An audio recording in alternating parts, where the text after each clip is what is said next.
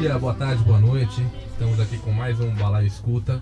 Hoje com um time especial para falar de um assunto que está bem em voga e que é importantíssimo. Esse Balaio Escuta é feito para você que é mulher e mais ainda para você que é homem. Mas assim, homem de verdade, cara. Homem que cuida da casa, que lava a louça, que trabalha, que cuida dos filhos. Eu sou o Ciro, da outra vez eu me apresentei, hoje estou fazendo essa deferência para vocês. E quem está comigo aqui hoje é a Dani. Ela vai se apresentar em 5 minutos no máximo. Oi, gente. Meu nome é Daniela, sou mãe da Alice e da Tereza.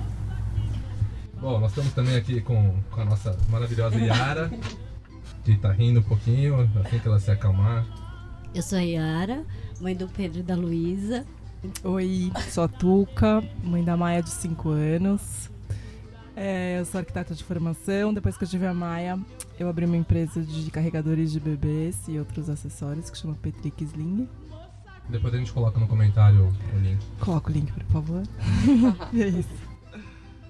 Nós temos também aqui com a gente hoje a Rita. Oi, gente, eu sou a Rita. É, eu sou mãe do Ivo e companheira do Vitor, que vocês ouvem aqui no Balaio. E eu também sou coach de mulheres e mães em transição.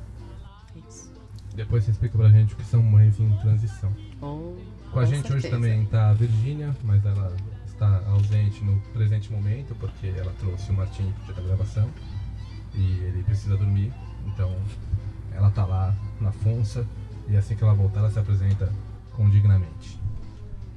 É, o assunto de hoje, mas antes de falar do assunto de hoje, eu queria pedir para Yara falar rapidamente, assim, duas palavras, é para ela não, não querer falar muito. Né? a Yara, junto com a Jenny, administra o, a página do Buchicho no Facebook. E pra gente é super relevante, porque por conta do Buchicho nasceu o Patenando, por conta do, do Patenando nasceu o Balaio. E é o que nos une a todos. E tem uma, tem uma pedra filosofal aí, nas mãos da Yara, para definir em cinco palavras. Ou minutos ou É horas. Twitter ou é podcast? É, o, o Buchicho nasceu da solidão da Jenny no puerpério, no primeiro puerpério dela. É, ela juntou algumas mulheres que estavam no Materna, que era uma lista de pessoas que procuravam partos humanizados em São Paulo. E da vontade de juntar outras pessoas para aquele quentinho que era aquele útero quentinho que era aquele espaço, nasceu o Buchicho. Hoje em dia é um projeto de ajuda a mulheres grávidas ou no puerpério, ou pretende ser isso. Se é, não sei. É muito bom, né? Uma comunidade de pessoas acaba tendo uma função importante de acolhimento aí. Mesma coisa que o Paternando. Fica feito o jabá de todo mundo. Quer fazer o seu jabá? O Irá é o nosso mestre do som aqui. Olá, tudo bem? Já acabou a participação do, do Irá de hoje. Bom, nós reunimos esse time de hoje e a Virgínia para falar um pouquinho do assunto que está bem em voga. Eu já, já disse isso, estou me repetindo. É, é, acho que não tinha um termo cunhado para isso. E aí veio, né? Acho que no ano passado que teve um quadrinho de uma, de uma francesa chamada Emma, Emma. E aí tem o Facebook dela que é arroba Emma, dois M's, FNC. E ela trouxe lá umas, algumas situações é, tratadas naquele quadrinho. E daí surgiu uma discussão sobre carga mental que eu não vou dizer o que é carga mental, né? acho que não cabe me dizer, mas mostra bem o peso que existe em cima do- dos ombros das mulheres aí em uma série de, de questões da vida cotidiana. Então, hoje a nossa proposta é falar um pouco sobre isso. E aí eu queria que vocês falassem um pouquinho para vocês o que, que significa esse termo carga mental. É um bom nome? É uma boa definição? Tem mais para falar sobre isso? Enfim, vamos começar e depois a gente vai evoluindo com algumas provocações. Para mim é um bom nome, é Yara falando, é porque eu me, eu, eu me identifiquei só pessoalmente, não sei que não estou aqui falar pessoalmente, mas pessoalmente na minha casa. Meu marido fica em casa e eu trabalho o dia inteiro, então a parte da carga física, ou seja, cortar a unha das crianças, escolher as frutas, levar buscar as pessoas, não é, limpar as, as bundas. e, enfim, fazer essa parte não cai pra mim. É, mas quando eu li os quadrinhos, eu pensei, uau, é por isso que eu fico tão cansada. E por isso que eu eu achei que essa mulher tinha descoberto a roda ou o nome do nosso problema. Já que eu sou uma privilegiada que não preciso fazer todas essas coisas que a 99% das mulheres falam e daí alguém aqui pode falar por mim. Mas aí você falou que você trabalha e teu marido fica em casa cuidando das crianças. Ele faz o que exatamente? Ele é fotógrafo, trabalha nos finais não, de semana. Quando ele tá em casa com as crianças, o que, que, ele faz? É trabalho que ele tá fazendo em casa? Pra mim é. Eu, ó, essa é a configuração atual da nossa casa. Meu primeiro filho tem 11 anos e a gente já passou por milhares de configurações diferentes ele fora de casa e eu totalmente dentro de casa, a gente dividindo metade metade e nesse momento ele em casa durante a semana e ele fora de casa no final de semana. Então, vamos dizer que ele cuida de 80% das coisas práticas. A carga mental permanece na minha mão por alguma razão que a gente não conseguiu identificar nas conversas preliminares, ou eu não consegui identificar pelo menos. Mas o que, que, é essa carga mental? Aproveitar que tem muitas mulheres aqui que seguram essa barra aí, né? Eu acho que é todo o trabalho, todo o tempo e o trabalho que a gente tem é, organizando o que tem que ser feito mentalmente. Né? Pensando como deve ser feito, quando deve ser feito, como vai ser organizado e como isso vai acontecer. É um, um tempo, um, é um tempo da nossa cabeça que a gente né, do nosso dia que a gente gasta pensando sobre isso. E isso só acontece porque a outra parte se abstém. Porque não existe a presença da outra parte com quem, teoricamente, a gente deveria compartilhar este trabalho. Então, quando a outra parte não comparece, ou a gente acha que não pode contar com ela, rola uma carga extra de eu preciso me ocupar em prever todas as coisas que podem acontecer é, caso isso não seja feito. Por exemplo, fizemos o jantar em casa. Eu fiz o jantar. Meu marido comeu. Eu também comi. Mas eu comi antes. Ele comeu depois. E no dia seguinte, quando eu vou ver, toda a comida está fora da geladeira, porque ele não fechou a cozinha. E várias vezes eu já fechei a cozinha, voltei na cozinha à noite, tardando a noite para guardar porque ele sempre esquece as coisas fora da geladeira e a comida estraga. E aí, eu digo pra ele: gato, seguinte, comida fora da geladeira não dá, não é verdade? E ele diz: ah, é, eu sempre esqueço. E eu falo: pois é, você sempre esquece. E o que, que a gente faz com isso? Eu preciso guardar sempre? Ou eu preciso chamar essa conversa sempre? Porque se eu preciso chamar essa conversa sempre, significa que eu estou pensando nisso. E se eu estou pensando nisso, eu não estou descansando, certo? Isso consome espaço no meu HD. e isso eu acho que é um exemplo de carga mental. Entendi. E agora me diga uma coisa, vocês todas leram o quadrinho da francesa quando saiu, né? Todo mundo compartilhou no Facebook e tal. O que, que foi aquele momento para vocês? Foi uma empatia com aquela mulher ali, talvez caricaturada numa situação que é uma realidade de muitas? Como Esse é foi cara isso? sou eu, assim. É. Essa pessoa aí sou eu. Olha! Né? É que quando a Tuca falou de que ela ficava cansada, tipo, é a, hora que você fica pensando, fiquei pensando, não é só aquele minuto que você tá pensando sobre aquilo. É mais como a Rita falou, é como se você não pudesse tirar aquilo lá e, e arquivar ele. Ele fica ali, no seu inbox, assim, vermelhinho piscando. Então ele fica ele fica junto com a vontade de fazer xixi. Ele fica ali. É, é isso, não dá para descansar. Você pensa, se eu, se, eu, se eu relaxar, eu vou fazer xixi na calça e vou esquecer tudo. É tipo isso. Eu já falei isso aqui antes, é, no balaio que eu participei, que eu e o Lê, a gente se diplomou pai e mãe no mesmo dia. Então, o dia que a nossa filha nasceu, é, foi o dia que a gente nasceu como pai e como mãe também, né? E eu acho que a nossa construção desde sempre foi confiando um no outro, de que as coisas precisavam ser feitas e que a gente não sabia fazer, vamos fazer junto. Então, é, eu soltei muitas coisas para que fossem feitas por ele também. Eu não assumi como minhas coisas que eu acreditava serem de nós dois. Então acho que isso é, fez com que a nossa construção familiar pudesse ser organizada de uma forma mais respeitosa, mais equilibrada. Mas por conta dele trabalhar, é ele quem provê, né? E eu estou nos cuidados com as meninas. É esse o nosso acordo. É, e agora a gente já está reformulando isso, né? Eu percebo o esforço que é sair desse combinado porque eu tenho um monte de coisa para pensar e que se eu não faço ninguém faz. E aí eu não tenho como pensar em arrumar um trabalho, eu não tenho um, um espaço para pensar em trabalho. Eu tenho que abrir e cavar esse espaço que está sendo o meu desafio hoje. E a gente está reformulando isso na nossa vida, assim. E é difícil sair da inércia, né? E é difícil sair, não é inércia, né? Eu acho que é um é, é, difícil sair de um estado que a gente se propôs, que por um tempo foi bom e funcionou, mas que agora não funciona mais porque eu não estou realizada profissionalmente, eu preciso. É, né, as filhas já cresceram e já abriu espaço na vida para eu olhar para outras coisas.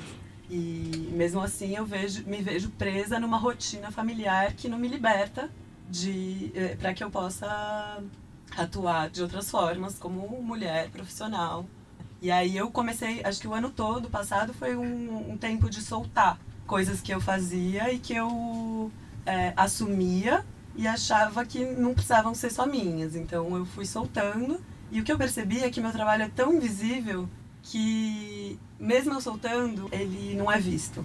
Então, sei lá, é a, a unha da, das meninas que eu deixo de cortar, só eu tô vendo que elas não, não estão cortadas é, o telhado de casa que começou a chover dentro fica um ano sem ninguém olhar para isso. Assim, na sofrência e na reclamação, mas também não querendo assumir como meu esse trabalho. É, foi um processo de, de soltar mesmo, de soltar as coisas e de confiar que o outro dá conta, né? Porque eu acho que existe o machismo dos dois lados, né? A, a, a carga mental, ela só é carga mental nossa porque a gente assume muitas coisas e acaba num, confiando que o outro dá conta.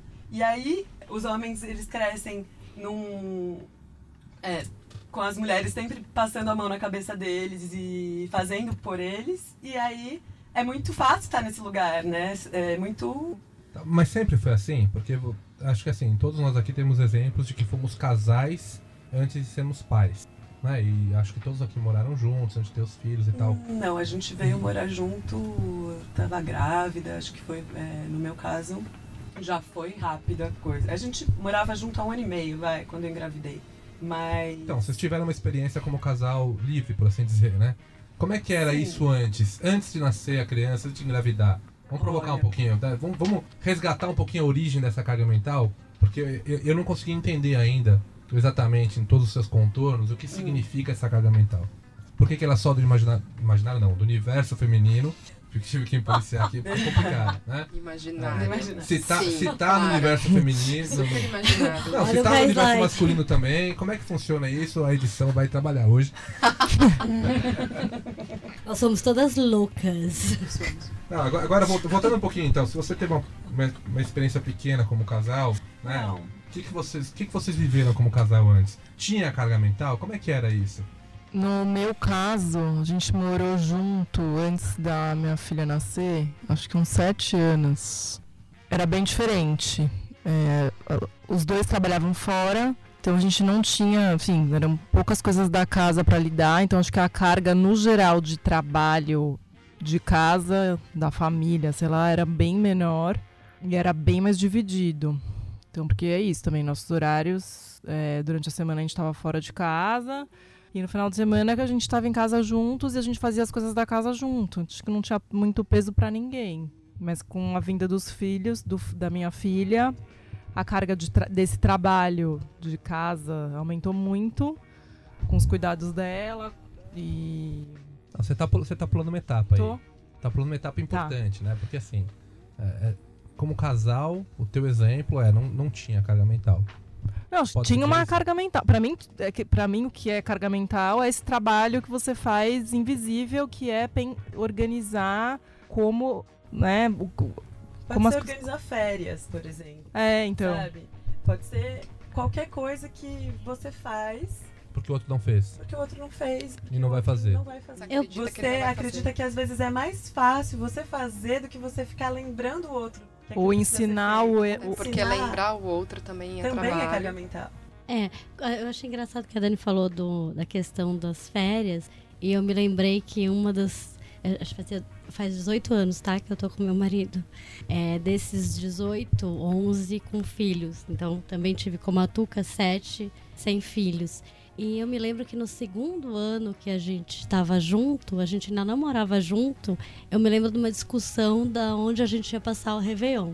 E essa era uma questão só minha, praticamente. Aonde a gente ia passar o Réveillon, como a gente ia para esse lugar. Eu, eu aliás, eu, ju- eu me dei conta desse, disso nesse exato momento. Porque eu- enquanto eu tava escutando a Tuca, eu tava pensando, não, eu também dividi o mercado, roupa, questões de guarda-roupa. Eu sou super bagunceira, meu marido é todo organizado. Ele era super o que cobrava de mim, a organização da casa. Era, era meio invertido. Mas nessa questão de, por exemplo, como a gente ia passar férias, aonde a gente ia, para onde a gente ia, quem ia pagar, se tinha que depositar 50% antes, se tinha o colchão de ar que a gente ia levar no, no acampamento, era eu. No meu caso, era bem dividido, mesmo assim. Tem viagens inteiras que o Fá organizou sozinho. Infelizmente. Vamos dizer assim. Infelizmente que o Fá organizou, não. Deixa a vida dela em paz, Infelizmente que eu tenha é, me dado Sim. conta de que, mesmo antes de ter filha, já tava ali. Apesar de ele encher o colchão, ele le- levantar a barraca, ele comprar a barraca, escolher a barraca, mas E, e enquanto você se preocupava com isso, ele tava fazendo exatamente o quê? acho que daí ele, a gente teria que trazer ele pra cá. Não, tudo bem. Ou é- talvez a gente possa entrevistar você, Ciro. Vai, vai ter um momento, vai ter um momento. Com a casa, que é assim, é, se vai separar o lixo, se tem a composteira, se tem fruta na geladeira, quem que vai tirar a carne, descongelar para fazer no dia seguinte. Tem uma logística toda que acontece que fica é, em cima de mim, assim. E, e eu percebo que assim o Lê ele prefere é, terceirizar. Se não é comigo, a gente. é, ah, eu não tô afim de cozinhar, então a gente pede comida. Tá tudo bem. Tenho dinheiro, pago, tá beleza, entendeu? E sempre, se é para terceirizar para quem vai limpar a casa, se não sou eu, é uma pessoa, e normalmente uma mulher, né, que vai ficar nos cuidados da casa. Então, assim, isso me incomoda muito. Parece que é, se eu tenho. Pra eu, eu me libertar, eu tenho que oprimir outras mulheres. Para eu poder trabalhar fora de casa, eu tenho que ter alguém, ou uma mulher, limpando a minha casa. Para eu poder trabalhar fora de casa e deixar as minhas filhas com alguém, eu acabo deixando com uma mulher, com duas ou três educadoras no espaço que elas E frequentam. se você tivesse a opção de contratar um homem pra fazer exatamente essas coisas, você Então. contrataria um homem ou preferia contratar uma mulher? Olha, não sei. Eu acho que hoje eu não tenho é, problemas com contratar um- uma pessoa, sei lá, do sexo masculino. Acho que é, realmente eu acredito que qualquer tarefa pode ser feita e executada por qualquer ambos os sexos. assim. Mas é, eu acho que é mais difícil você encontrar espaços que tenham educadores homens é, apesar da- das meninas já terem ficado com alguns e ficam ainda. E em casa é uma pessoa, é uma mulher que vem. É, eu não sei, não acho que é uma coincidência ter encontrado uma pessoa. Mas fui eu que encontrei também. Tem todo, sabe? é, a casa que a gente mora fui eu que achei, fui eu que reformei. É, a pessoa que trabalha pra gente fui eu que achei, eu que contratei. Tem todo um- uma logística da vida que funciona sei lá, o tipo de parto que eu escolhi, os espaços que a gente escolheu pra, pra pôr elas. Eu, vamos vamos é, falar disso então um pouquinho? Porque assim, Vamos. É, a gente falou um pouquinho da questão da vida de casal, né? Sem filhos, tudo muito mais leve. Uhum. Aí chega o momento da gravidez e tem uma série de escolhas a fazer e uma estruturação a ser feita também, né? Uhum. Porque não é só escolher como vai ser o parto, tem que pensar no quarto, ah, no berço, se for berço, no colchão no chão, no co-sleeper, enfim, no, do que for. Depois tem uma questão de puerpério, depois tem uma questão de primeiros anos das crianças, que Sim. tem uma dependência grande. E depois, por fim, a emancipação dos pais, né? Eu tinha até feito na minha colinha emancipação da mãe, acabei revendo aqui emancipação dos pais, porque as crianças já passam o dia com as atividades delas, enfim. Eu sei que vocês não passaram por essas fases todas ainda, eu também não passei. O que, que vocês veem de escalonamento dessa carga mental? Como é que funciona isso? E aí eu vou fazer uma pergunta provocativa também. O que, que vocês veem nos parceiros de vocês nesses momentos? Como é que é o peso que eles carregam também? Ou não tem peso nenhum? É só leveza da parte dos homens? Tô aqui tentando entender ainda o que que é, né? O que que a gente tá chamando de carga mental. É um fenômeno, ele existe, isto existe, mas o que, como é que a gente contorna isso? Ouvindo a Dani, eu fiquei me perguntando, é muito complexo, né, a posição da mulher na sociedade, é muito historicamente ligada, né, ao trabalho invisível, né? Quando a mulher trabalha, é invisível, é pouco reconhecido e pouco valorizado, Terceiro turno, né? Né? Que eu falava antes. é, do homem, né, eu acho, porque da mulher são- é tipo, é o turno, é o único não, turno. não, pra mulher, quando ela trabalha fora e ela chega em casa, é de manhã um turno, aí no, no- no trabalho outro. Não, desculpa, Ciro. Posso? Por favor. É, assim, tipo, essa semana, a gente pode contar casos. Essa semana as coisas estão mudando na minha casa, né, Dani? Pelo menos até hoje, o cara, eu contei história pra ela lá embaixo. Mas assim, essa semana as coisas estão mudando na minha casa. Então, meu filho tem um horário diferente pra sair da escola em cada dia da semana. É um pouco complexo. A minha filha vai sair em outros dias diferentes, eu saio em outros dias diferentes. E meu marido é o encarregado de buscar e levar todas essas pessoas. Ou seja, a carga física, a parte uberística da questão está com ele. Mas ele esqueceu uma das pessoas, né? Três horas na escola, assim, só três horas. No dia anterior a esse dia que ele esqueceu as três horas, eu mandei pra ele quais eram os horários que ele tinha que buscar. Ah, e quais pessoas ele tinha que buscar em quais horários. Por que que eu fiz isso? Ótima pergunta e eu acho que liga também, enfim, é complexo, é bem complexo e liga com, a meu ver, também a questão que a Dani trouxe de como é que eu confio que essa outra pessoa, que é o meu parceiro, vai dar conta de fazer bem feito o que esta questão inteira traz, né? Não é só levar e buscar, é um levar e buscar que implica um monte de outras coisas. E isso do fazer bem feito é um pouco também. Em todas as etapas, né? O bem feito, eu quero dizer todas as etapas. Então é levar e buscar quem, que Sim. horas, onde. É, mas só pensando o quanto a gente também não exige que o outro faça do meu jeito. E que às vezes o outro tem um outro jeito de fazer aquelas coisas e que a gente tem que aprender a conviver também, né? Não é só exigir que o outro faça e tem que fazer do meu jeito. É soltar mesmo e confiar que aquilo vai ser feito. Com certeza. É, É, que e esquecer é uma pessoa difícil. por três horas, eu acho que passou. Não é sobre o fazer do meu jeito, Ah, é um sim, fazer sim. bem feito no sentido É. de.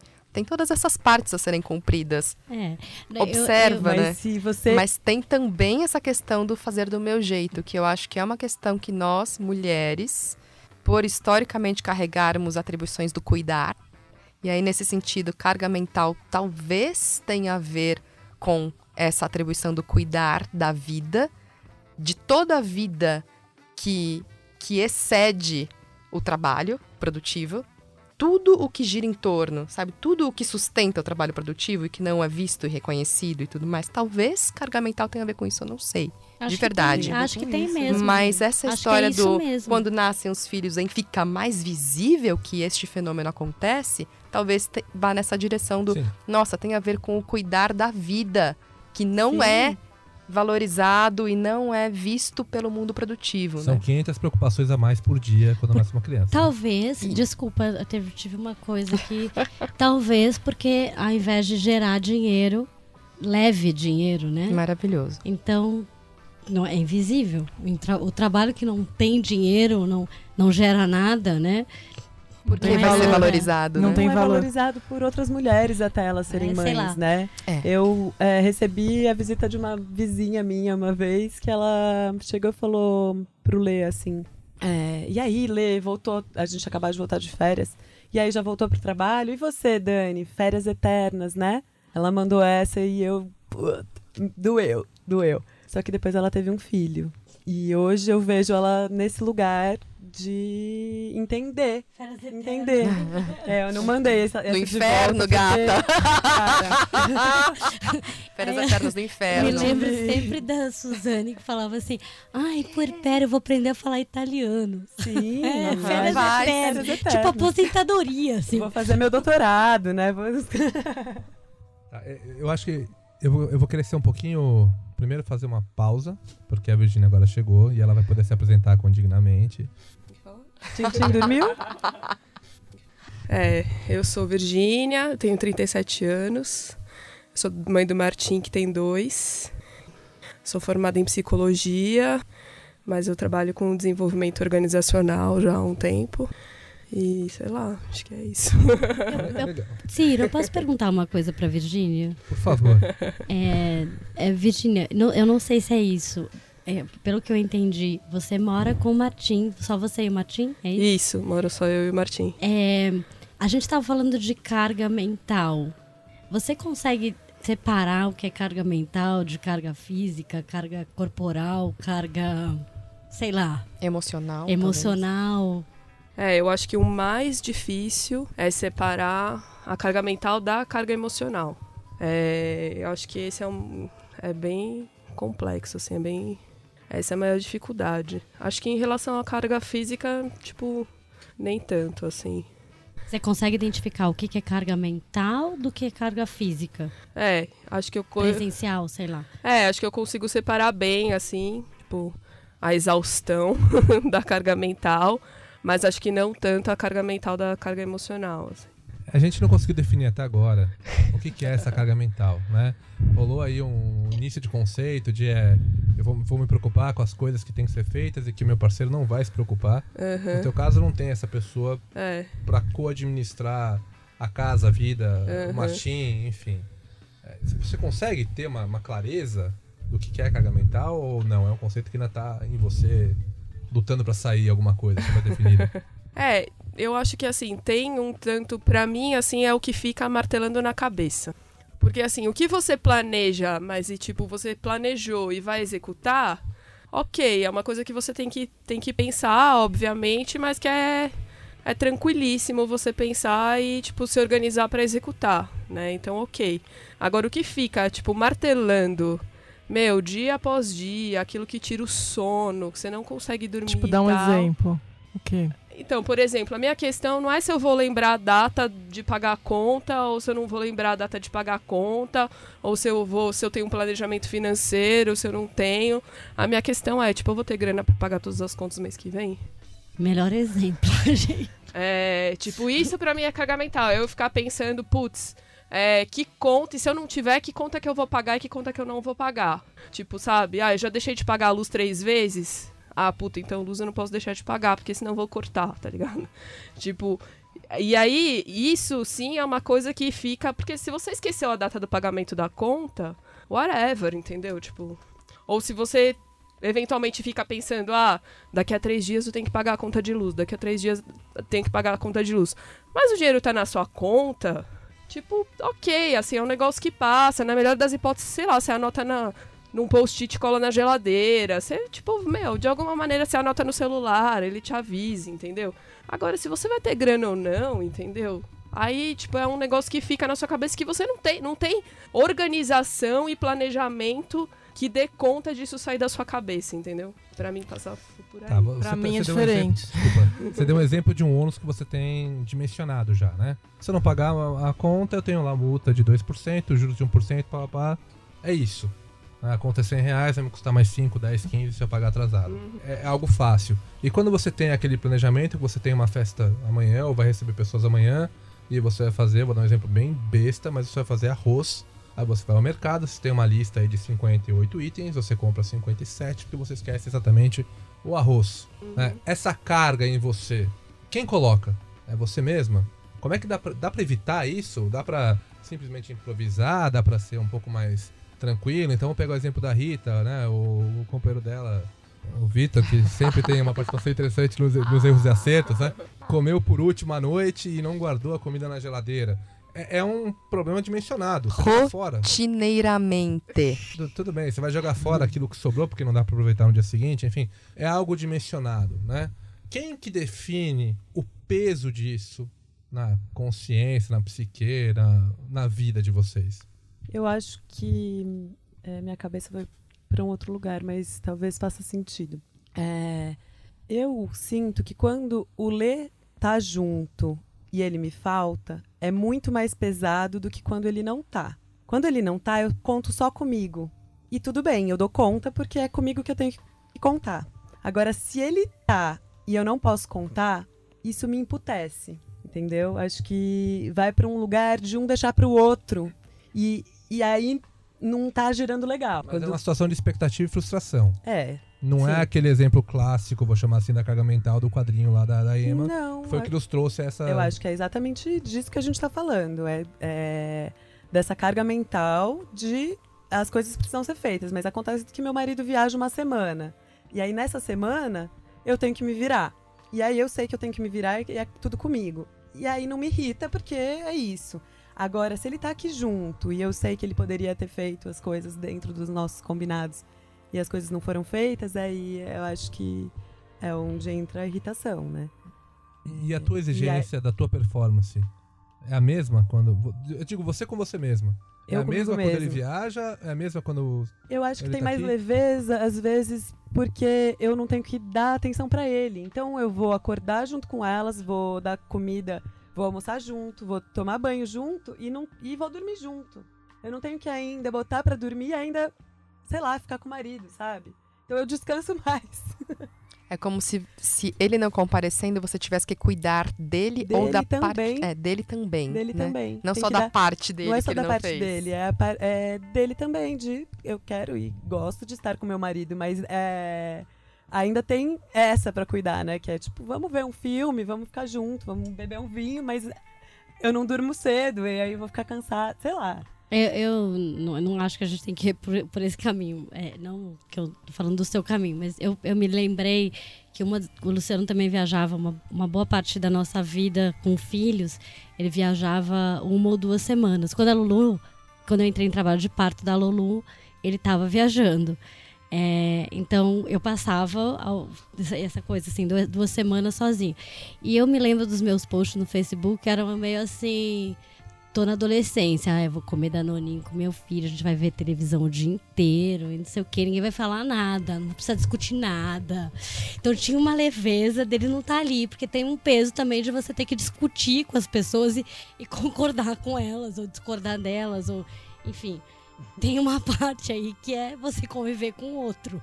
Vocês estão mandando aqui na real que a vida da Virgínia é muito mais fácil que a de vocês. É? Não, não e não. Assim, eu tenho certeza absoluta, Virgínia, é, assim, a minha mãe cuidou da gente toda a vida sozinha. Minha- meu pai separou da minha mãe quando eu tinha dois anos. Então eu sou o Martim, crescida, é, de alguma forma. E não. Assim, a parte de decidir de onde vem o dinheiro, para onde os filhos vão estudar, se vai ou não vai na natação, se vai ou não vai não sei aonde, se eu vou sair à noite, eu tenho que levar meu filho, se eu não vou sair à noite, quem vai ficar com meu filho? Não, tem comparação com ter que é, negociar alguma coisa com alguém. É, eu me lembro sempre de uma festa que eu tava numa música e eu tava com as crianças, eu tava super cansada, pro, o Luciano tava trabalhando lá e eu olhei pra ele e falei, ah, vou tomar uma cerveja. E aí eu fui sentar no bar e a Ana Fialho veio sentar comigo, olhou pra mim assim, com uma cara assim.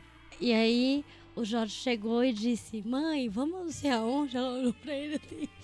E ela simplesmente não podia ir nem no banheiro. Não tem comparação.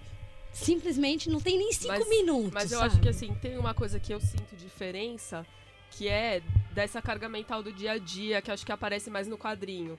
Que é coisa, ai, tem comida na dispensa, ai, tá acabando a fralda.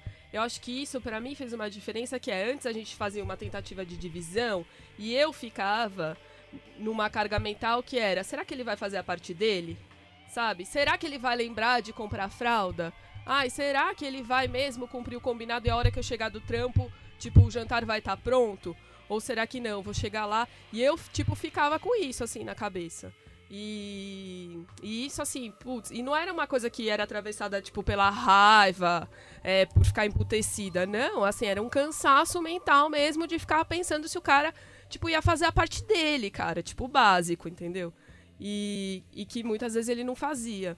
É, e aí, depois que eu me separei, teve um lance que é assim, meu, isso, cara, o dia a dia, essa cara mental do dia a dia esvaziou, entendeu? Porque eu tenho, tipo, meus próprios, é, sei lá, assim, meus, meus próprios meios de organização, digamos assim, E eu tenho um controle da minha dispensa hoje em dia que, assim, meu, isso não é carga mental pra mim, entendeu?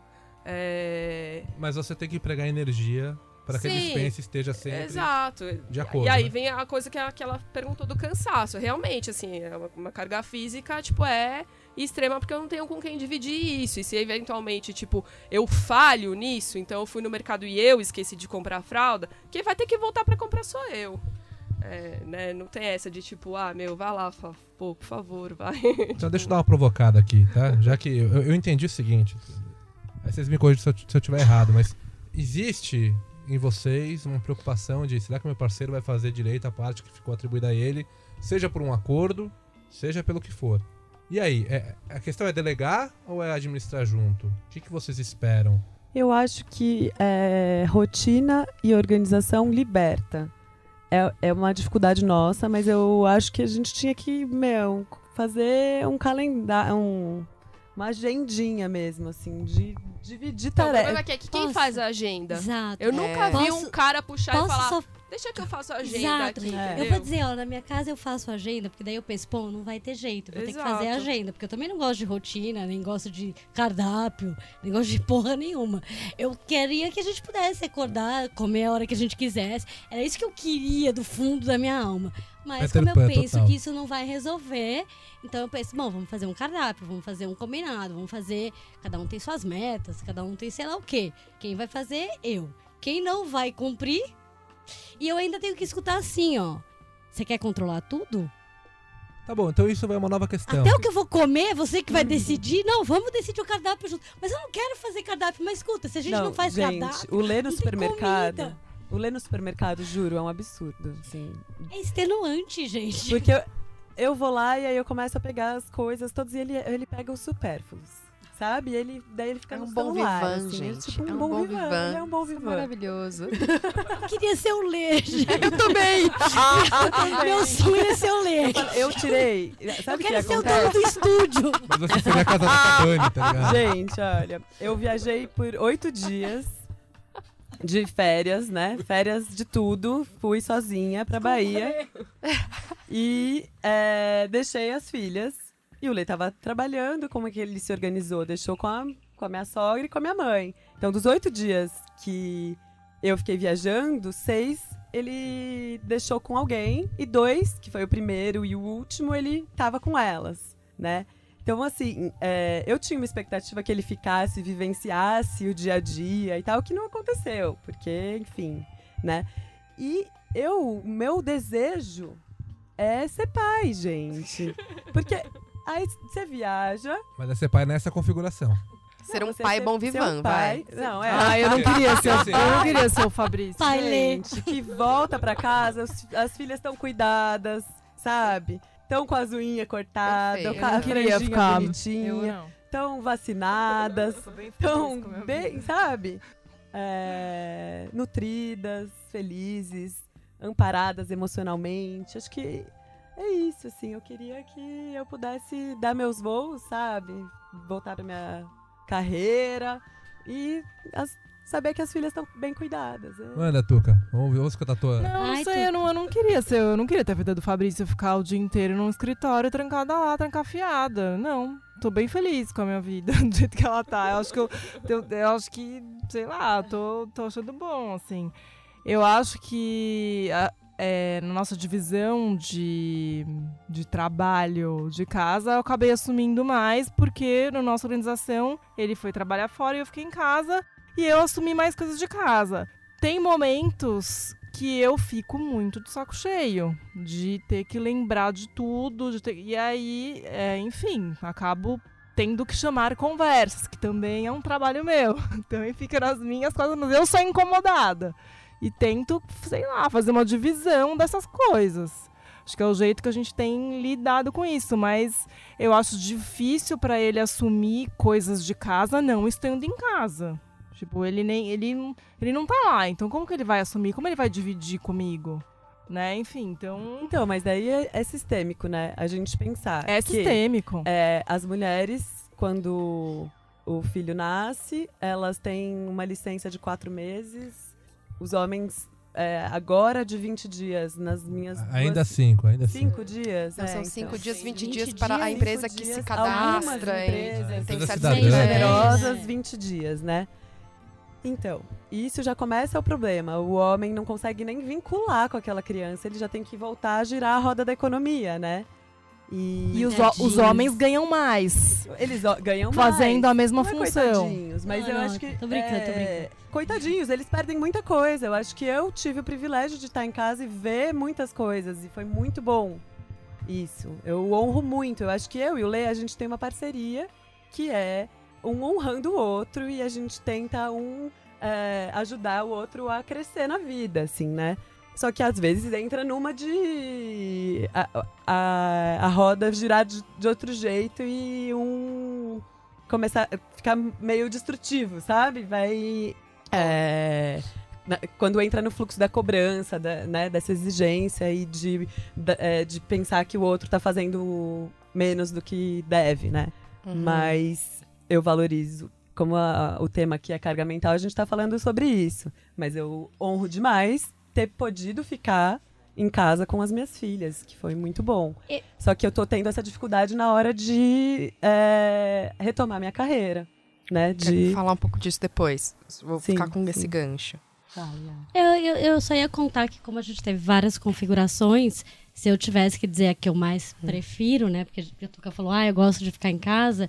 Na época, tinha uma, teve uma época que eu ficava é, manhã e tarde na rua e ele era responsável. é, e ele ficava tarde e noite. Então a gente terceirizava, as pessoas não gostam dessa palavra, mas terceirizar na minha, no meu vocabulário quer dizer não vai ficar nem comigo, nem com o meu marido. Nesse caso, ficava com a escola, mas poderia ficar com qualquer pessoa outra que não fosse eu ou ele. É, nessa época que a gente terceirizava um turno, e aí então eu ficava de manhã e tarde, ele ficava à noite e madrugada, porque sim, as crianças acordam de madrugada, e no meu caso, quem ficava responsável pelo esse assunto era ele, era a configuração que, se eu pudesse escolher, essa era maravilhosa. E aí, a gente escolhia assim dias de folga que a gente tem até hoje. Então, hoje em dia, segunda e quarta são deles, te, dele, terça e quinta são meus e final de semana é das crianças e sexta depende do que tá rolando. É, que são essas organizações, cardápio, organograma, cronograma, sei lá, que às vezes ele fala, pô, você quer dominar, você quer saber que dia que eu vou sair pra jogar basquete? É, né? Porque daí eu posso saber que dia que eu vou tomar cerveja. Aí, às vezes, ele quer dizer como eu vou desopilar. Então, não, você não quer ir pro parque caminhar? Não, eu quero ir tomar cerveja. Você quer dominar como eu desopilo? né? Porque tem essas coisas que são a parte de conversar, que eu acho que não tem exatamente a ver com a carga mental, que tem a ver com você viver com uma pessoa e eu acho que a questão da carga mental tem bastante a ver, que eu queria trazer isso, não sei como vocês veem, eu vejo assim, que você trouxe um pouco do como, né? Como as pessoas. Então eu delego. E aí, como o cara faz a coisa? Sei lá, ele chega três horas depois pra buscar a pessoa na escola. Ele foi buscar, né? Se eu vou dizer assim, o como, ele fez, né? Ele buscou a pessoa. A pessoa não foi embora sozinha ou dormiu na escola. Mas, como a Rita falou, três horas é um pouco demais, né? O cara chegou 20 minutos atrasado. Mas aí o menino tem 11 anos, podia ter ligado pro pai. Tem uma série de questões aí que eu poderia relativizar. E o como, eu hoje em dia gosto de pensar que quanto mais ineficiente eu for, melhor a minha vida é. Então, é, outro dia alguém me disse: Ah, você tem que aprender a trocar lâmpada. Eu não quero. Não vou aprender mais nada. Eu já sei o suficiente nessas questões domésticas. Eu cozinho, eu lavo, eu não passo. Quem passa é meu marido, porque eu não sei passar. E esse não sei passar me salva de muitas coisas. A ineficiência, acho que também tem uma coisa que é. Não necessariamente ela resolve. Porque eu também. Eu já fui muito ineficiente. E aí você fica, tipo, três meses com o banheiro sem luz. Cara, não dá. Entendeu? Se o Daí você moleque vai for dormir, é, se o moleque for dormir na escola, o comando É ele falou do telhado, que o telhado vai Entendeu? cair na cabeça. Aí você vai e Tipo, aí eu vou ficar super eficiente, vou dar um jeito, né? Porque eu não vou ficar esperando a pessoa matar a família.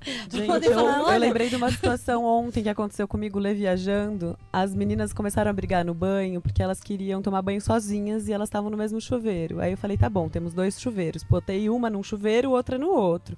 Só que o que aconteceu? Na minha casa caiu a resistência, sei lá, água gelada pras nome duas. sabe. E aí eu tava é, com duas peladas no banho gelado, Ai, que tendo que, legal. achar um quadro de luz pra achar a chavinha, enfim, elas esgoelando. Nossa, mas eu achei, deu tudo certo. Uma coisa que a Tuca falou que ficou aqui em mim, tipo, nossa, pera. Ela disse assim: pô, ele não tá em casa, como que ele pode gerenciar uma casa em que ele não tá? Falei, puta, não, não, não, não, gente, não.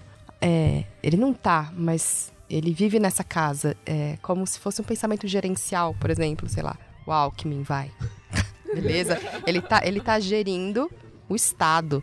Ele não conhece a escola, a porra da escola lá, que ele falou assim, meu, vai mudar isso aqui, agora a divisão, né, de alunos, os alunos que estavam aqui não vão mais ocupar esta escola, vão ocupar outra, entre outras coisas. Decisões gerenciais. O cara tomou decisões de- gerenciais, impactou a vida de milhares de famílias. Ele não conhece essas escolas e ele tomou essas decisões. Ele tem poder de mudar, beleza?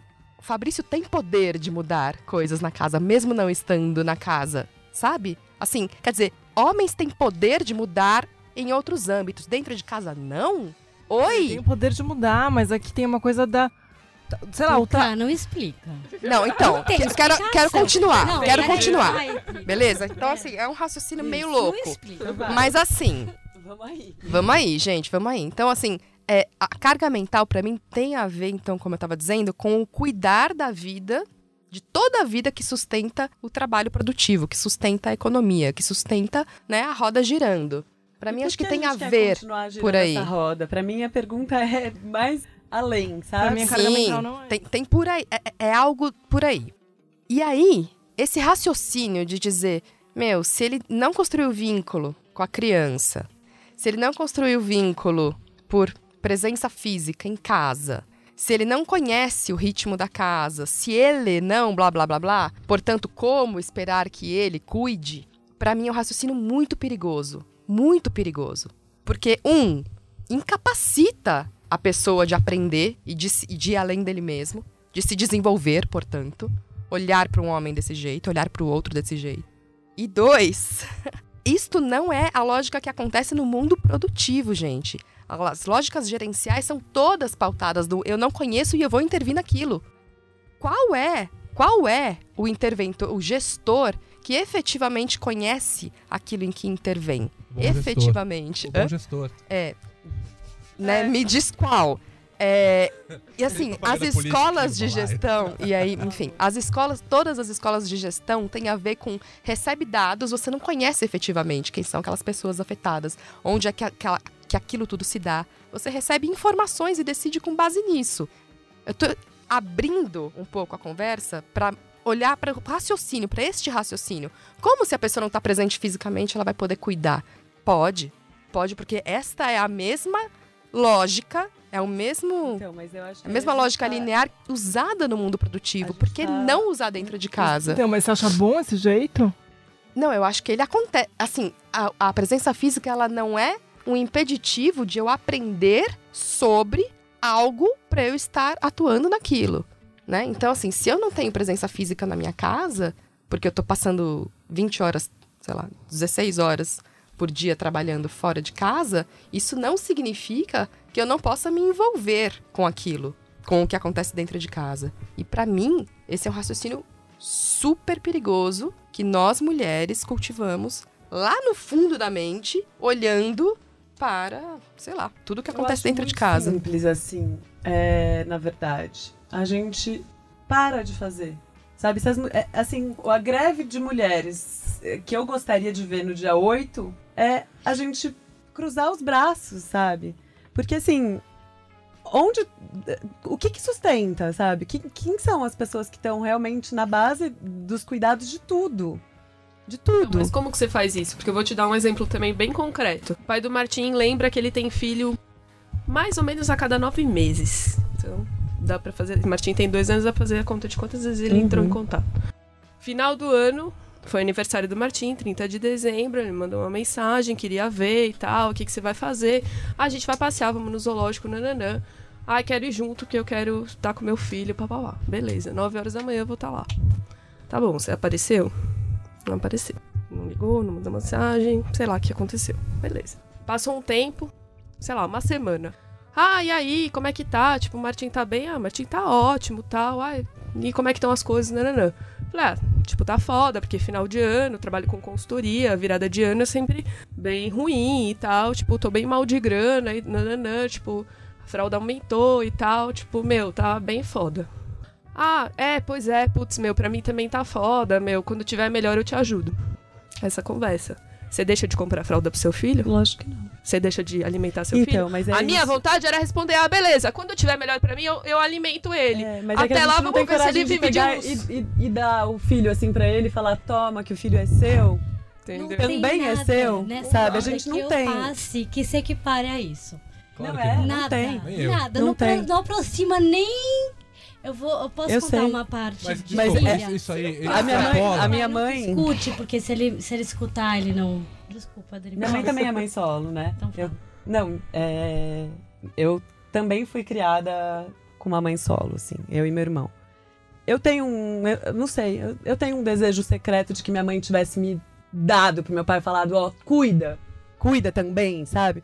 Porque eu acho que é isso. Pelo Ah, amor de Deus, no meu caso, não, eu tenho pânico. Eu disso, também tenho pânico.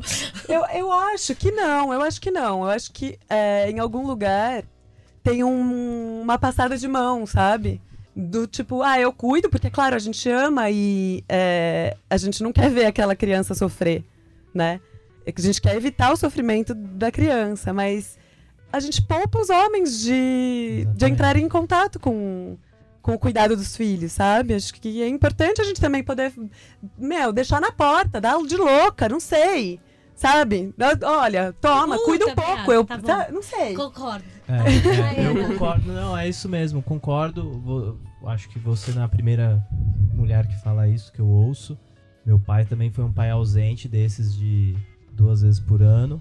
Falta um pouco também, talvez, de deixar na responsabilidade, por mais difícil que seja. Mas se o pai também não tem a oportunidade de se ver com as responsabilidades cotidianas de segunda, terça, quarta, quinta, sexta, sábado, É que aí que domingo, tá. Essa é segunda. minha responsabilidade? É minha responsabilidade ir atrás do cara falar que ele tem responsabilidade? Não, não, Mano. não, é. Não, Não, é, não é, não não é. é. Essa é a carga mental. Não é. Então, Entendeu? Mas calma, não, vira estou uma, dizendo vira uma isso, de. Não, Passei por não me-. Vira uma questão de não, que a não me gente, entenda mal mulher. do, do sentido que Não você é, tem é que... tá, não é que minha. Não, é, sua. responsabilidade da Ele tem mulher que se- fazer isso. Ele tem que se colocar... Não sou eu que tenho que bater na porta dele e falar: olha, você tem um filho, toma aí, passa o final de semana com ele que eu vou viajar. Talvez, numa atitude louca, como a Dani falou, É. pu- pudesse ser a... É, mas não é uma cobrança de que você faça Ah, isso. é, Tá- é longe de ser uma é, cobrança de Pudesse ser uma, ati Não, uma quando eu falo atitude eu, quero dizer, tipo, nós mulheres, entendeu? é que tipo, eu- não há. Eu, Como eu já filhas fiz de pais muito. separados, eu é, gostaria que a minha mãe tivesse largado um pouco também, Eu- sabe? Posso E- dar um e- exemplo Mas a, prático a pergunta financeiro? é como responsabilizar Posso dar um o exemplo pai... prático financeiro? Calma, Yara, ouve o que eu perguntei. Manda a tá bom? Como responsabilizar esse pai ausente e colocar ele na situação Eu já de... fui, eu já fui de ligar e falar: Oi, tudo bem? Olha, faz uma semana que você não vê seu filho, você não quer marcar da gente se encontrar? Ah, beleza, vamos, sabe? Aí vai, o cara só fica no celular. Aí beleza, passa mais um tempo. Oi, tudo bem? Putz, ah, então, você não perguntou, mas então, seu filho tá doente, pô, vou levar ele no pediatra, você tá afim de ir? E Cara, lei? eu fiz Já isso, foi- sério, assim, durante dois pau? meses eu fiz isso, entendeu? Você pôs ele no E pau? aí eu falei, cara, não, Você pôs ele no pau? não, eu não pus ele Tá, no pau. posso falar Então. uma coisa? Aí a Então, gente pode discutir o posso- patriarcado. posso Porque eu posso explicar isso? porque eu não pus ele no pau. Tá, pode ser que a gente também enverede por outra questão, não sei se É. se é isso. Mas é uma questão. Já Mas- perguntaram, Tá. no meu caso particular, já perguntaram pra minha mãe por que você não pôs o meu pai no pau? Por que você não processou ele e tirou ele da posição de conforto e falou: vai aí, meu, paga uma pensão que você nunca pagou. Sabe? Pode ser. Eu- Não sei como. O Irá, eu processei É, eu meu pai quando eu tinha também. 20 anos. Meu irmão tinha 18. Eu vou só exemplificar isso, porque uma das minhas questões com a minha mãe era por que você não pôs ele na porra da justiça e feito ele pagar? Ah, porque ele não tinha dinheiro, ele não tinha dinheiro, coitadinho, não tinha dinheiro. Mãe, zero reais, 20 reais, 30 reais, 40 reais. Desculpa, Virginia, eu sei que isso não é culpa sua. Eu penso que é, mas na questão, a mulher nesse caso, e é uma desgraça que seja a mulher nesse caso, que tenha que representar o filho para dizer, olha só, você vai pagar 30 reais, 10 reais, 1 real, 2 reais, 0 centavos, sei lá quantos reais você vai pagar e vai botar lá, nem que você bote numa poupança para aquela criança. E um dia ela vai precisar. Quando eu tinha 20 anos, eu processei meu pai. Eu já sabia que eu não ia ganhar nada, porque afinal de contas eu tinha 20 anos. O Ciro, por acaso, é advogado, né? Então ele vai Mas dizer eu não fui o seu advogado, por isso que você não. Então, meu pai, ele achava, meu pai achava tão. Desculpa, eu espero que esse balaio não fique muito, fel- muito famoso, porque senão meu pai vai passar mais 15 anos sem falar comigo, que já passou uns 10, assim, com outras Com certeza teu pai escuta o balaio, fica tranquilo. Se escutar o balaio, a gente vai passar, sei lá, talvez ele morra e a gente nunca mais se fale.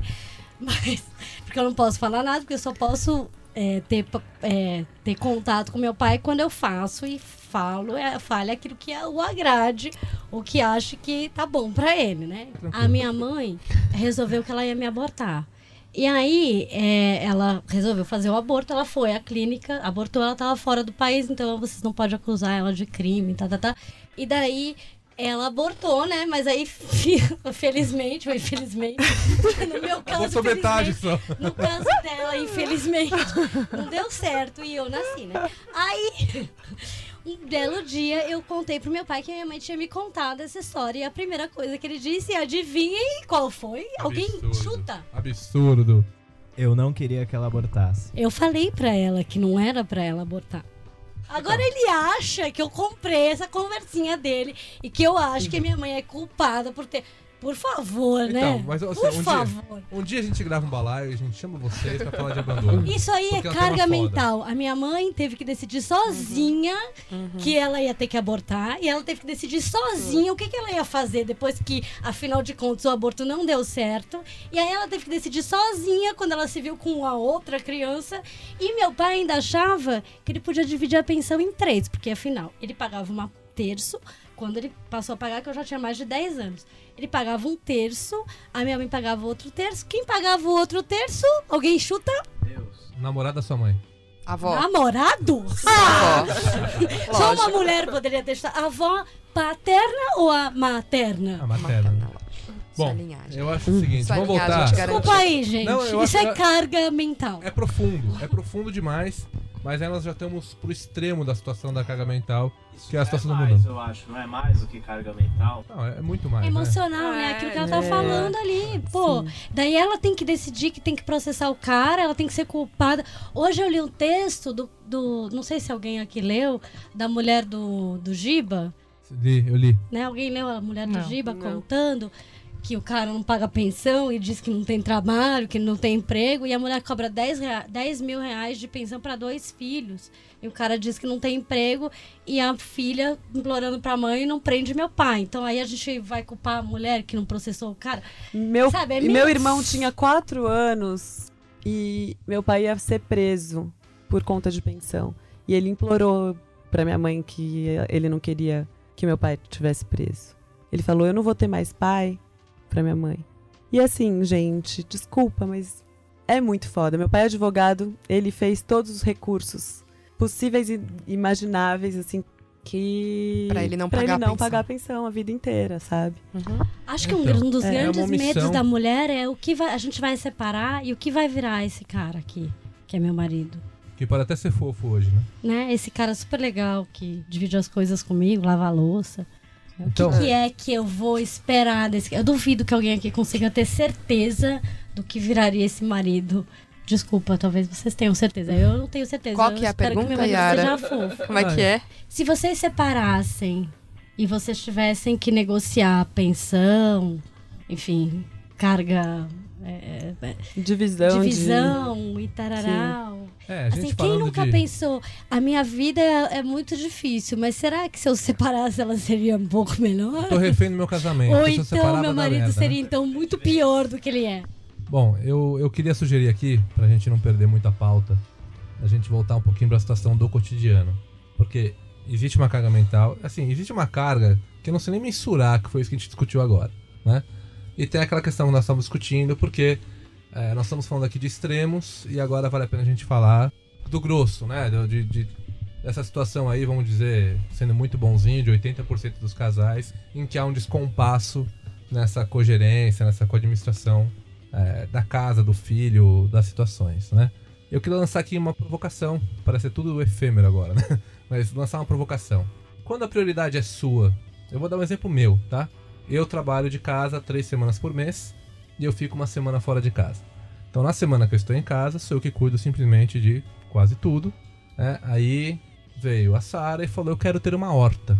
Eu falei: Desculpa, eu não vou abaixar um centímetro para colher um tomate. Eu caguei pra essa horta. Ah, mas vai ficar lindo. Eu falei: Não, mas eu não vou botar um adubo, esquece. Tem muita coisa pra resolver. Não quero mais uma coisa em casa. Mas ela queria, porque ia ficar bonita, ia ficar foto, não sei o que. E realmente ficou linda a horta. E durou dois meses, porque depois, com a quantidade de coisas que nós temos pra fazer, não tinha condições de cuidar da horta. Então nós poderíamos terceirizar o cuidado da horta e não era esse o objetivo. Aí nós compramos um cachorro, né? E o cachorro, falei, eu quero um cachorro. Então, tudo bem eu pegar as coisas que eu já faço durante o dia, eu me preocupo com o meu trabalho, me preocupo com os dados do meu filho, sou eu que vejo a mala dele se tá, se tá tudo ok, eu que tenho a preocupação da dispensa pra ver se tá faltando, se vai faltar papel higiênico daqui a duas semanas, enfim. Só que qual que é a diferença? Eu atribuí pra mim essa questão de fazer a lista de mercado. Ela também fala, olha, vai faltar tal coisa e tal. Se faltar maçã, foda-se. E eu acho que essa é a minha grande diferença com ela. Se faltou o koala cheirosinho lavanda, ela fica preocupada, tipo, falhei no mercado. Não, você não falhou. Você comprou 200 itens. Você esqueceu de um. Eu fui comprar 50, eu esqueci de 10, e pra mim tá ok isso aí. Aí quando eu chego em casa e a casa não está 100% arrumada, eu não fico preocupado com isso. Mas ela atribui pra ela essa responsabilidade e ela vai lá na questão do quadrinho tal, da toalha molhada, não sei o que, tô preocupada com isso, com isso, com isso. Tipo, eu me preocupo com a casa. A casa tem que ser um ambiente agradável, tem que funcionar, né? Tem que ser. É, tem que estar girando, tem que estar funcionando. Então não dá pra ter comida de 10 dias na pia sem ninguém lavar nada. Não dá. É assim, é, é anti-higiênico, né? É uma questão de saúde. Mas se a, o arroz acabou e eu não quiser comer arroz na próxima refeição, paciência, entendeu? Então, assim, são pesos que cada um dá para as tarefas. E o que eu vejo, eu vou falar do meu casal especificamente, né? Nosso caso especificamente. Então eu administro a casa, pago as contas, etc, etc, etc. Eu me preocupo com coisas que ela deveria ter feito e acabou não fazendo, ou fez, enfim, mas é uma, uma relação muito nossa. Ela nunca para pra ver aquilo que eu tô fazendo. E às vezes ela olha pra mim e fala, putz, tá pesado, tá puxado pra você, né? E aí eu falo, tá. E aí a gente conversa e passa algumas coisas. Então, o que eu queria trazer pra vocês é o seguinte, aí vem a minha opinião, tá? Carga mental, eu não sei definir o que que é, mas eu acho que ela vai atribuir todo mundo que tiver aquela preocupação em excesso com tudo aquilo que tem que ser feito. Talvez buscar um pouco de leveza seja um caminho interessante. Ter os acordos bem definidos e saber também o que vai acontecer com o residual. Ah, meu filho passou mal hoje na escola. Quem vai buscar? Aí você vai colocar na balança. Quem tem o trabalho mais importante? Não, não é pra fazer isso. Você tem que ter alguma coisa, alguma coisa já prevista, como é que vai ser. Né? No meu caso, nós dois trabalhamos.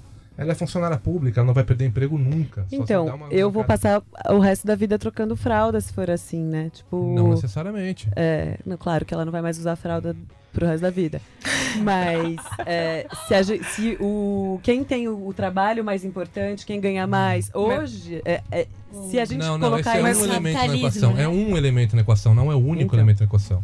se a Você gente pode- colocar isso na balança pra ver quem que vai buscar eh, na Mas não foi isso que ele escola- falou. Então, é exatamente isso. Não, dá pra ser assim. Não, é, não foi isso que eu falei, mas eu digo o seguinte: existem algumas coisas que são essenciais, que têm que ser feitas.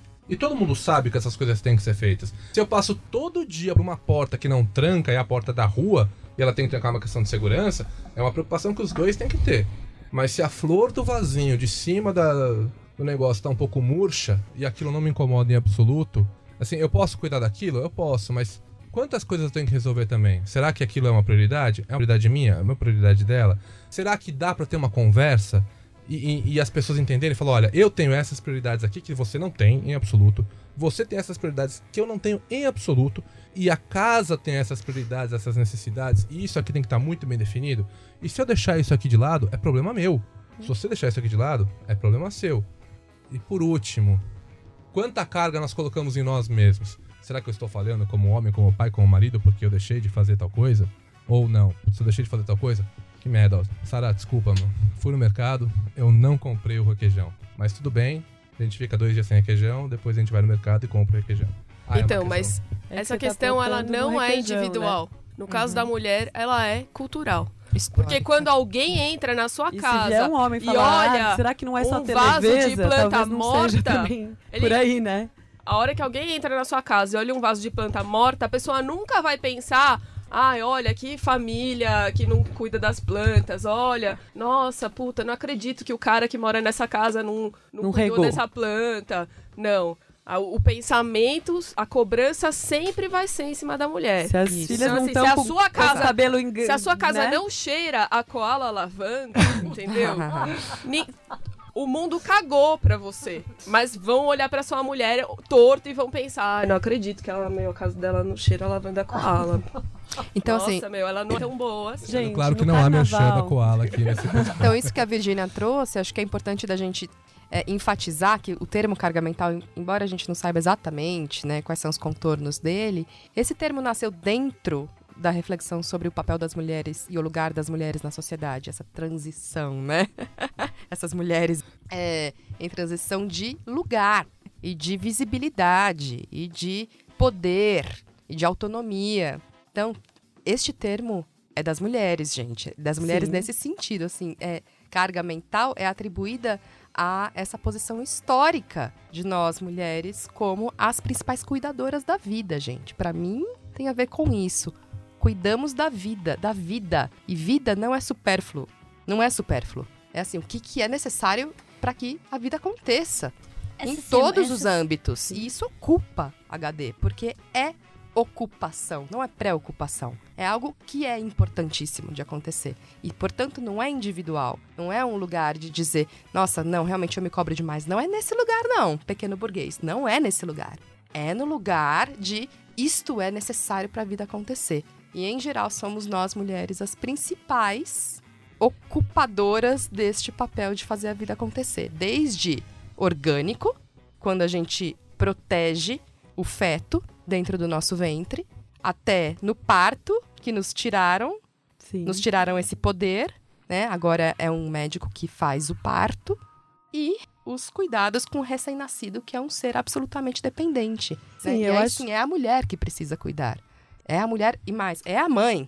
Eu acho que Então, nisso que você tá falando, Isso foi Rita, distorcido num nível. Sim, né? eu acho que a Assim, gente entra em contato, assim, depois que a gente é mãe, com é, esse mundo de coisas para se preocupar. Porque quando a gente é só a gente, é, depois que nasce uma criança, você fala, o que, que, que a gente está comendo? Como que a gente está convivendo? Como que a gente lida com dinheiro? Como que a gente se relaciona? Quem que são as nossas... Quem que é a nossa rede de apoio, sabe? É- São muitas coisas para se ocupar. Sim, não é o vasinho em cima da- mesa, vasinho de planta que eu tô me preocupando. Eu tô me preocupando como é que minha- minhas filhas vão chegar no mundo, é, como que ela, o que, que elas vão comer, o que, como que elas vão conviver e que, é, quem são os cuidadores delas e, e se vai vacinar, se não vai vacinar, se tem. é, são muitas coisas para se preocupar e eu não gostaria de me preocupar sozinha. Eu gostaria que meu parceiro se preocupasse comigo, eu gostaria que o mundo estivesse preocupado, sei lá, em todas as etapas de tudo, sabe? Porque afinal de contas, Porque esse é ser humano tá chegou da vida. planeta, não só Sim. pra vida daquela família, mas isso é avançado demais.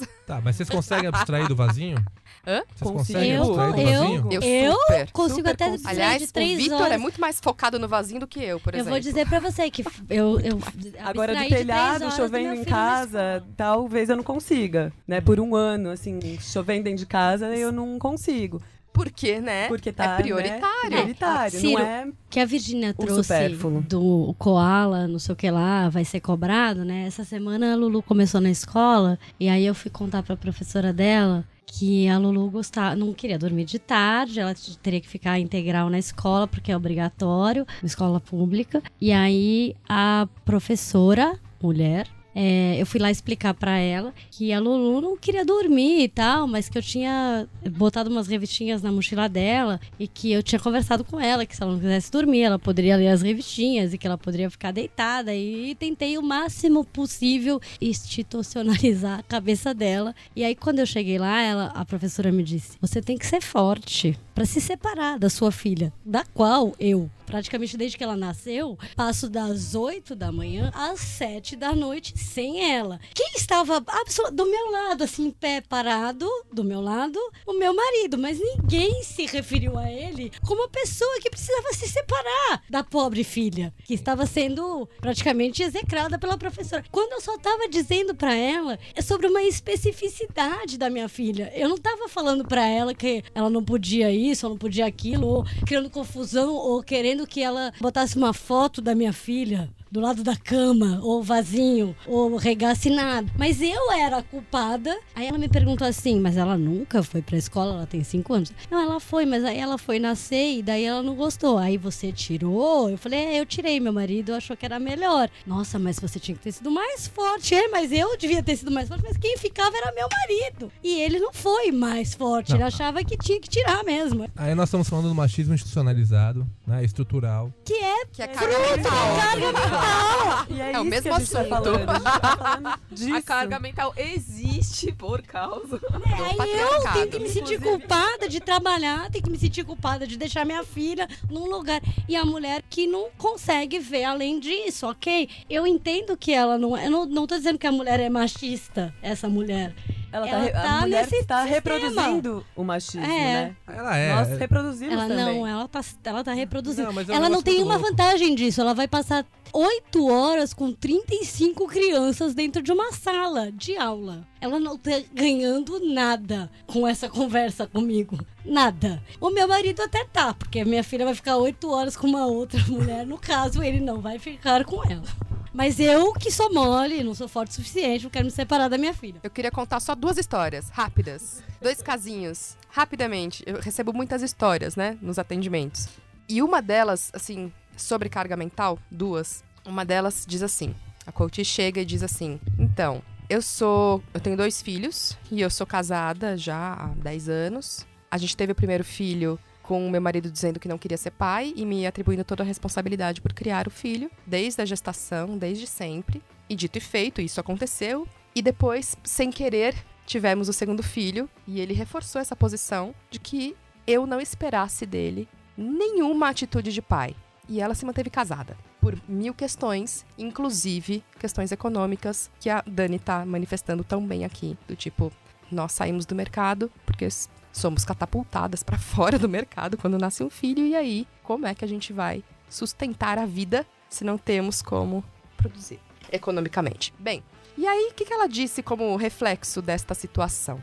Ela diz assim que a, a primeira fala do trabalho, ela diz assim, eu chorando, né? Eu chegava a socar a parede porque eu não aguentava cuidar dos meus filhos e lidar com eles todos os dias e madrugadas, e ainda ter um descaso, um olhar de descaso e de desprezo do meu marido dentro de casa, porque ele dizia, tá vendo? Aquele olhar de eu te disse, é por isso que eu não queria ser pai. Isso até o que? Os sete anos, mais ou menos, da, do primogênito. E ela é uma mulher assim, tipo, classe média alta, é, assim, esclarecida, entre aspas, sabe? Tipo, com todo o poder do mundo de sair dessa posição, só que não porque tem mil outras crenças sociais que colocam essa mulher num outro lugar. Então essa mulher chega para mim, diz isso e diz assim: "Aí eu tô muito feliz porque algo aconteceu com ele por um milagre, ele viu que ele tem dois filhos. Ele reconhece, ele viu que isso é dele também, que isso é significativo para a vida dele e ele passou a querer participar. Eu não sei o que, que aconteceu, mas ela nomeou como um milagre. E ela tava ali feliz da vida porque ela falou: agora eu tenho tempo e espaço interno para olhar para mim. A minha maternagem ficou incrivelmente mais saudável porque agora eu consigo ter prazer com os meus filhos e eu consigo olhar para mim e até pensar no, na minha profissão daqui para frente. Então, gente, isso é um casinho de centenas de mulheres que eu atendo todo ano. Não tô pirando no número, é isso mesmo. E eu entro, a, a gente entra na história mesmo. Assim, eu me relaciono é, individualmente com essa pessoa, com essa mulher. E essa é uma história. E o que, que eu faço quando eu recebo uma história dessas? Né? Além de me chocar, porque eu não tenho como não, eu sou um indivíduo e a minha escuta é bem subjetiva. então é claro que eu sinto. E ao mesmo tempo, eu acolho, porque essa situação ela é representativa. É, é uma história contando a história de muitas, né? E aí, Gerações, né? e de gerações. E aí, como é que a gente. Que tipo de encaminhamento é possível? No caso E dela, tá um de milagre uma mulher aconteceu. Privilegiada. de uma Exato. É isso que eu tô dizendo. Econômica. Exatamente. Conceito exatamente. de sucesso E que tá fazendo coaching assim. comigo, quer dizer, Até tem todos acho esses que a gente privilégios. devia É isso. isso umas mil vezes, assim. Aqui temos pessoas que estão numa situação. Se são coisas difíceis, não tem nem comparação, Sim, gente. né? Sei lá, com a Jo, por exemplo, que trabalhou na minha casa há alguns anos, que tinha dois filhos e É. não tinha não, assim, de pais diferentes, que nunca, nunca apareceram lá pra, pra dizer nem que eles iam. Muito mais que eles faltassem, né? Eles não, eles não chegaram a faltar em lugar nenhum, já que eles não iam e não foram e não. Enfim, é, são. No meu caso, então, que meu marido divide comigo, ou faz bastante da carga presencial, e por isso a, a questão da carga mental é tão preciosa pra mim. É, fica ainda. É, o privilégio é. Total. Discutir carga mental é um baita de um privilégio. Total. Dúvida. Eu queria Mas só não é contar. passar a mão a- na cabeça também, né? Queria contar a segunda história, que é o passar a mão na cabeça, entre aspas, que é dessa segunda mulher que me chega e diz assim: a primeira coisa que a gente trabalha numa sessão de coaching, qu- qualquer que seja a questão, qualquer que seja a questão, é assim: me diz como é que é a tua rotina. Me diz o que, que você faz, como é que você acorda, como é que você vai dormir. É, o teu ritmo interno, você sabe qual que é? O teu dia reflete isso de algum jeito? Ou você se atropela completamente? Como é que isso é dividido, é falado, é conversado aí com os seus parceiros, né? Porque nem sempre é o pai da criança o principal cuidador, né? Ali junto com ela, às vezes é a avó, né? Às vezes mora com a mãe, às vezes mora, às vezes é a vizinha. Então assim, tem mil configurações de família que eu recebo, variadas, mas como é que como é que tá isso? Então, a primeira coisa é essa reflexão sobre essa carga que além da carga física de criar, é a carga mental de se ocupar com algo que não sai do HD e que fica ali martelando. E aí, nessa segunda história, essa mulher diz assim: Então, é isso, sou eu que cuido mesmo. Mas eu preciso dar um passo além, porque isso não tá me fazendo mais bem nem bem pros meus filhos. E não tá dando, não, eu, eu não sou a, a mãe que eu queria ser. E eu tô sofrendo com isso. E o teu parceiro, né? Que no caso era o pai. Não, não posso contar com ele. Não, ele já ajuda. Isso Não. é muito frequente. Em todos Muito, nos muito grupos frequente. quest- essa Muito. questão. E ainda quando a gente vai falar alguma coisa, o ainda pai tem que uma ajuda, né? ainda tem uma questão de, de- tem essa questão de você estar culpando a mulher por aquela situação, né? Então você não pode nem dizer, olha, você tá numa situação que é muito ruim, né? Aí pessoa- algumas pessoas ainda vão estar dizendo que eu tenho que me separar. Não, não tô dizendo nada, só tô dizendo que essa situação aí. Muito Tipo assim, delicado. dá pra ser um pouco melhor, assim. Tem pessoas que vivem de um jeito um pouco menos ruim. É tão ruim que é muito difícil Então, dizer isso pra exato. alguém. Histórias emblemáticas. Né? É, Só muito difícil. Gente, vamos fazer o encerramento aqui. E agora eu queria, é, se alguém quiser fazer alguma colocação final. E, ó, e ó, uma coisa do equilíbrio importante, uma vez eu ouvi uma frase de uma das, da- das mulheres que eu atendi que ela falou assim: "Quando eu entendi que o meu que o tempo do meu marido é o meu tempo, tudo mudou. O nível da conversa mudou. Ó, você tem tempo porque eu te dei o meu tempo pra você ter o seu tempo, né? O seu tempo é o meu tempo. Por isso que na minha casa tem os dias de folga de cada um. Maravilhoso isso. Mas eu demorei na minha anos, casa, eu demorei ó, peraí. aprender. E na minha casa a gente compartilha a nossa Go- Google Agenda, beleza? Há anos eu e o Vitor fazemos isso, mas depois que o Ivo nasceu ficou ainda mais urgente. Então eu sei quando ele vai vir aqui no balaio, né? Eu sei quando ele vai tomar cerveja, sei lá. não sei o que. Tipo, a gente- e ele sabe quando eu. E, e desse jeito é que a gente consegue equilíbrio. Porque o meu tempo é o tempo dele, o tempo dele é o meu tempo. E é isso, cara. Essa equação é deste jeito. É. Mas É, só pra só um segundo, Ciro.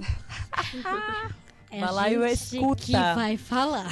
só, só pros ouvintes, a gente não tem escuta aí. A, a Rita pode mandar calar a boca, mas hoje você vai Yara.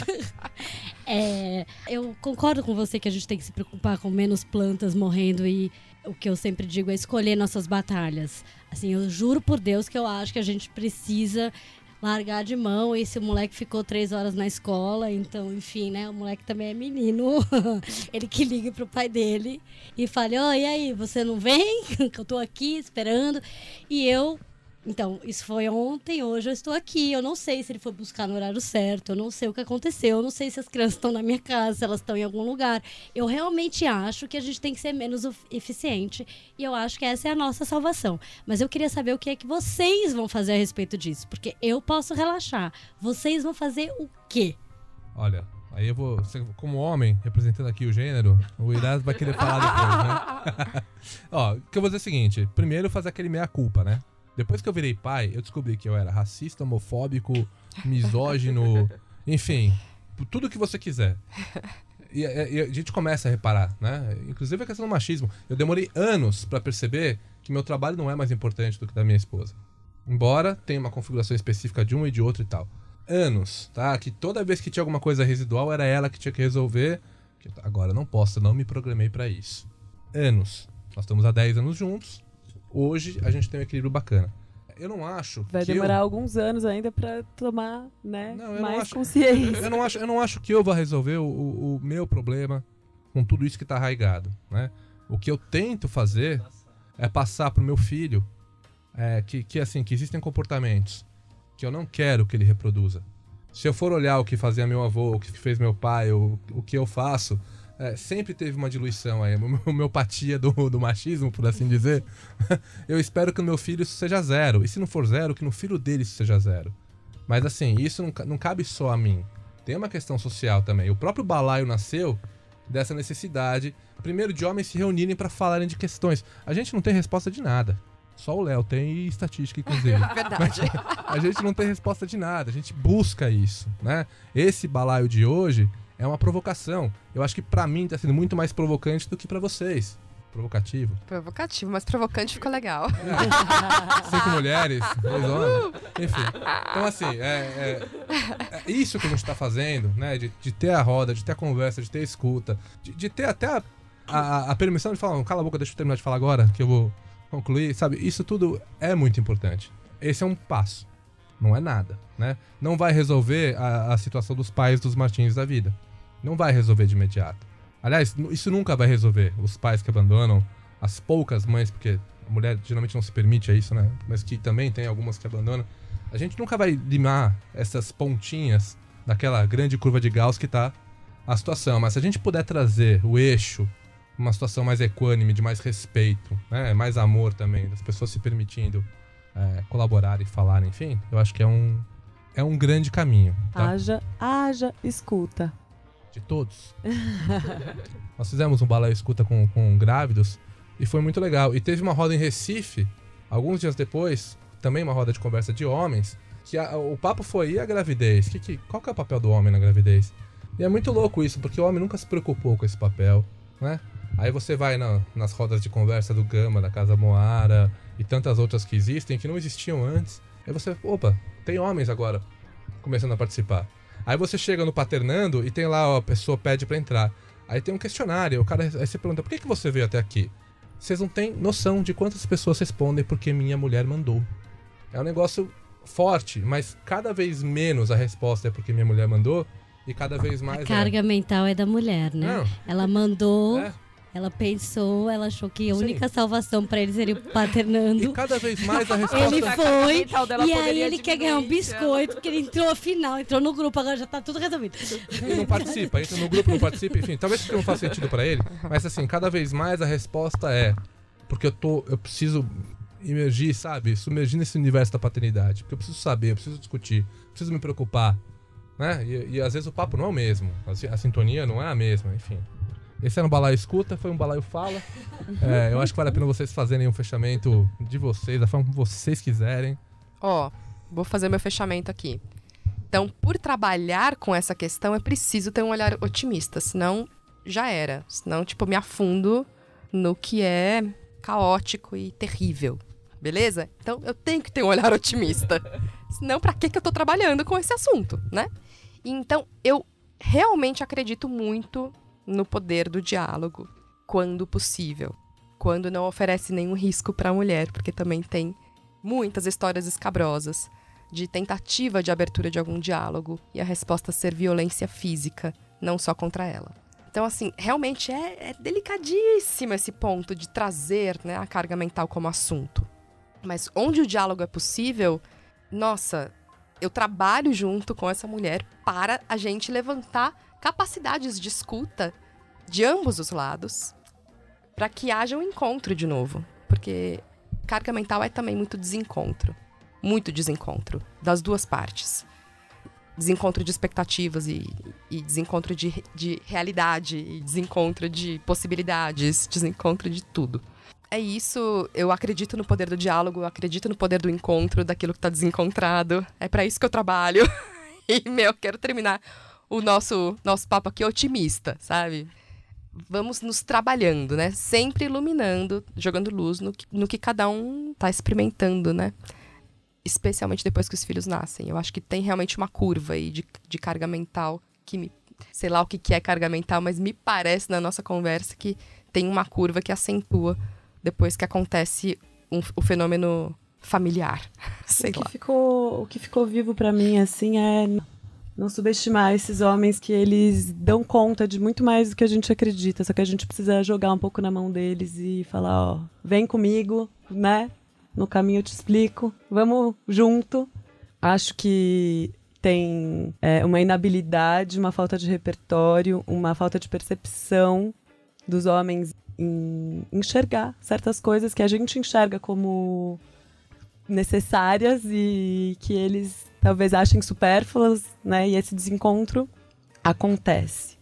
Mas que a gente possa cada vez mais usar a nossa voz para trazer aquilo que é importante pra gente e que eles se abram para escuta, né? Como está sendo feito hoje. Espero que muitos escutem com ouvidos bem abertos, né?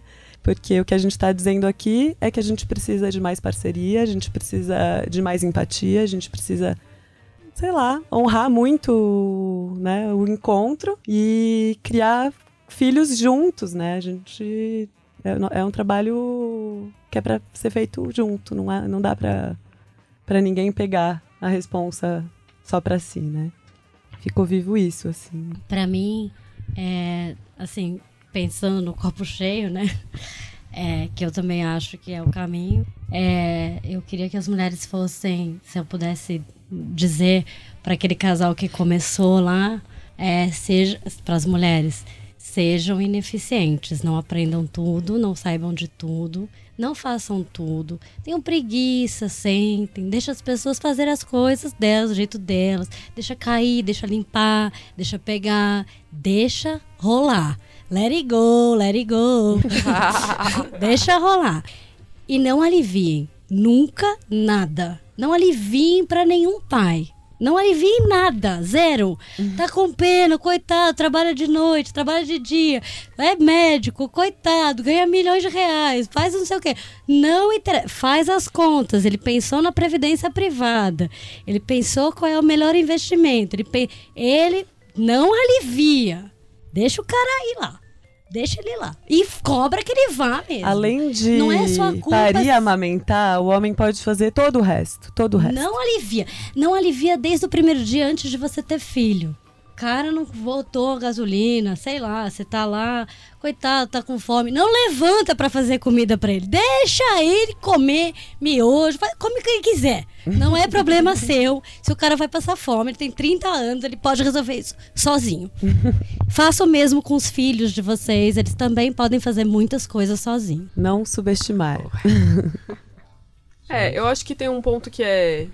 Que acho que pra mim parece relevante, que é. que, é- que tem a ver com o movimento que tá acontecendo, que é da gente trazer pra consciência.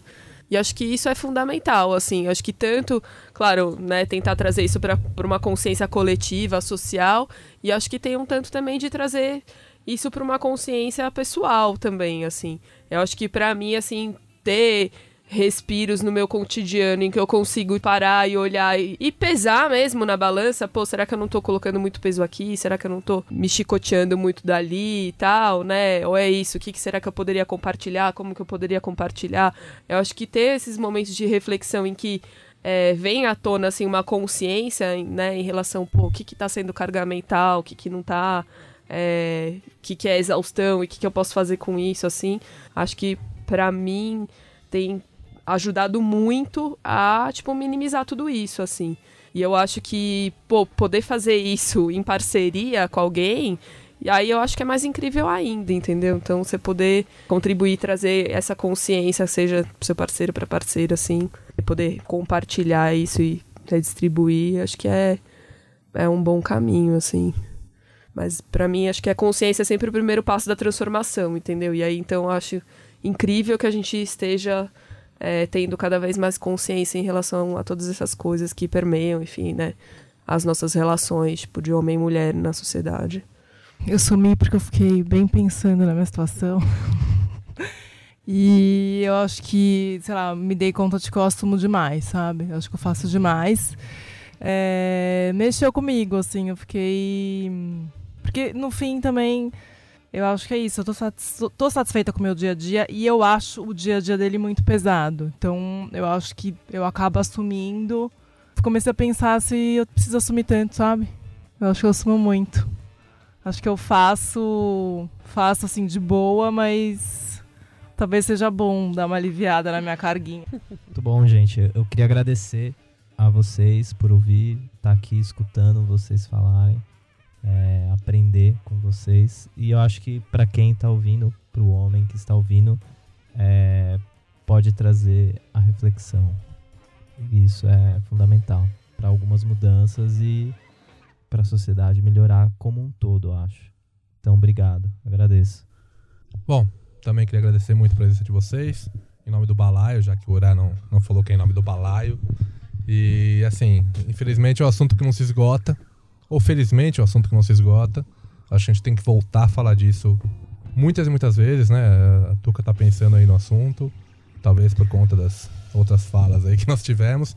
Espero é... que vocês também estejam pensando no assunto. Não, evidente, evidente, né? E todo mundo que escutar com certeza vai pensar no assunto. Eu espero que nós tenhamos novas conversas, já mais amadurecidos. E é isso. Muito obrigado e até a próxima. Uma coisa que eu pensei agora, assim, acho que carga mental. Não, olha só. Não, falando sério. Tava pensando assim, quando o homem tá no trabalho, ele tá pensando no trabalho. Quando a mulher tá no trabalho, ela tá pensando, deixei comida, não, quem vai buscar? Eu tenho que sair que horas, entendeu? Acho que tem uma coisa que é o que você faz quando você tá fazendo o seu trabalho e realizando aquilo, mas você tá pensando em mil outras coisas né? Para mim é um pouco isso, assim, a carga mental.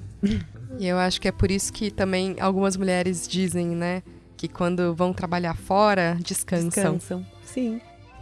Isso é maravilhoso. Concentram, né? Concentram a mente em uma coisa só. Só tem uhum. uma coisa na mente. É. O resto não existe em comparação com o trabalho de dentro de casa.